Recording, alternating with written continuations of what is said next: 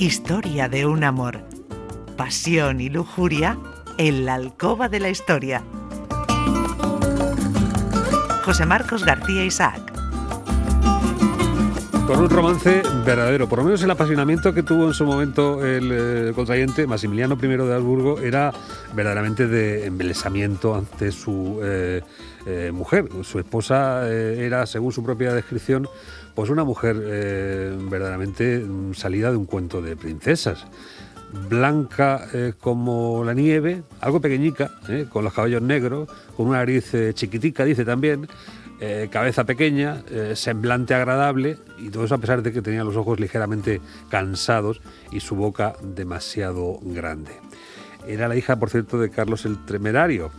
Y bueno, pues con esto ya podemos hacernos un poco el plantel de lo que va a venir.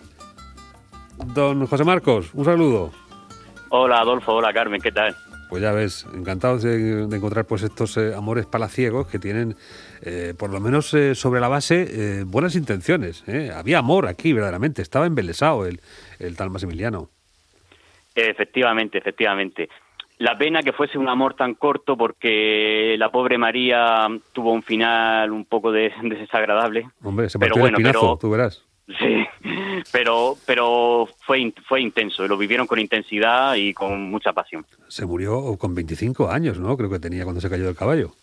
Sí, la pobre con 25 años, sí, sí. Además, una muerte, como bien dice, terrible. Se partió la espalda, estuvo varias horas agonizando.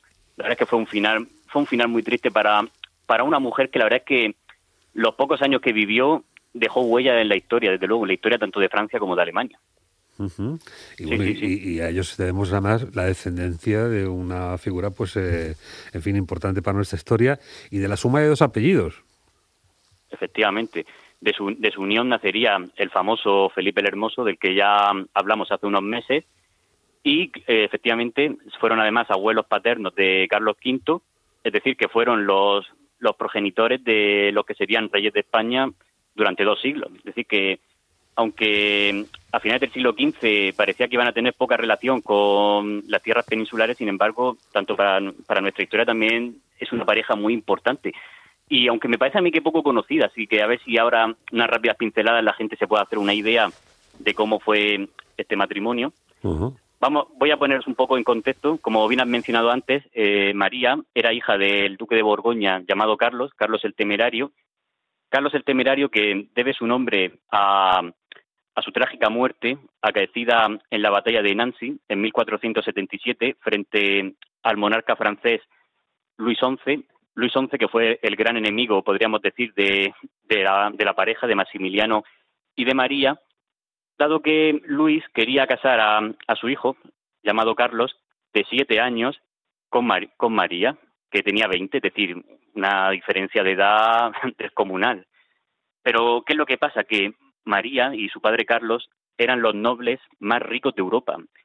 La riqueza que había en Borgoña, por las ciudades de Flandes, era increíble. Era el, era el mayor núcleo económico de Europa. Entonces, claro, era, era muy apetecible y siendo María la única hija de Carlos, es decir, que presumiblemente iba a ser la heredera de todo su dominio, pues claro, ¿quién no quería que su hijo pudiera enlazar con tan buen partido? Podríamos decir. Sí, o sea que había interés eh, malsano, que esto es eh, normal en estas alturas, eh, en fin, de, del escalafón, pero lo del amor no lo niegues, por favor. No, no, no. No, no ensombrezcas la cuestión. No, no, no, hombre, no, no. El amor, el amor vendrá ahora de, de un chico un poco más parejo de su edad, que era Maximiliano, Maximiliano, archiduque de Austria, era hijo del emperador Federico III, del Sacro Imperio y, aunque teóricamente Maximiliano era de mayor rango social que María por ser hijo del emperador, sin embargo, el emperador Federico III era posiblemente el, monarca más pobre de toda Europa. Él estaba prácticamente endeudado por continuas guerras, había tenido guerras con su hermano. en 1477 estaba enzarzado en una terrible contienda con el rey de Hungría. Entonces, claro, eh, Maximiliano poco podía ofrecer a nivel económico para, para ayudar a María. Sin embargo, María no tenía grandes dotes como gobernanta, porque no se la había educado para ello, Carlos, Carlos el Temerario, a la espera de, haber podido tener un hijo varón, no había, pues no había prestado a, a María las atenciones necesarias para haberla forjado como líder política, y entonces los principales nobles de su dominio le, le recomendaron la unión con Maximiliano, además una unión que ya se había planteado algunos años atrás, en 1473, sea que María y Maximiliano se conocían, y, no negando el amor, ya parece ser que en su adolescencia se habían gustado, lo que pasa que, claro, los vaivenes de la política, al final, por una cosa por otra, Federico no había, no había sancionado el matrimonio. Sin embargo, en, cuatro años después, y dada la, extrema necesidad que corría en las tierras borgoñonas, pues rápidamente se, se ajustó un matrimonio entre los dos. Hay que decir que Maximiliano no tenía dinero para poder trasladar su séquito a, tierras borgoñonas, y eso era muy importante porque un, noble de su alcurnia no podía llegar a, ante su mujer de cualquier manera, solo con dos o tres caballeros, por no poder costear un séquito. O sea que tuvo que ser la propia María la que le pagó el viaje. Bueno, ¿y, qué es lo que vio María en él? Pues eh, ahora lo vamos a contar porque también lo tenemos aquí referido en algún documento. Eh, el tal Maximiliano, por lo visto, era un príncipe alto, romántico, de espíritu sanguíneo, modales encantadores, que poseía una nariz aguileña, delicada educación y sangre portuguesa que corría por sus venas, que daba vida a su Por su madre, sí, sí. ¿Eh? Efectivamente, efectivamente, sí, sí, sí. Era medio, era medio portugués por, por su madre. Efectivamente, como muy bien dices, Adolfo, la verdad es que si, si nos hacemos una imagen de cómo era Maximiliano en, los, algunos de los retratos que han quedado de él, pues es verdad que tenía el porte parecía gallardo, parecía elegante, la nariz un poco un poco aguileña además, pero bueno, pero María parece ser y el propio Maximiliano, en tal que se vieron, se enamoraron locamente, eh, volver a recordar que ya se conocían, ya sabían más o menos cómo eran.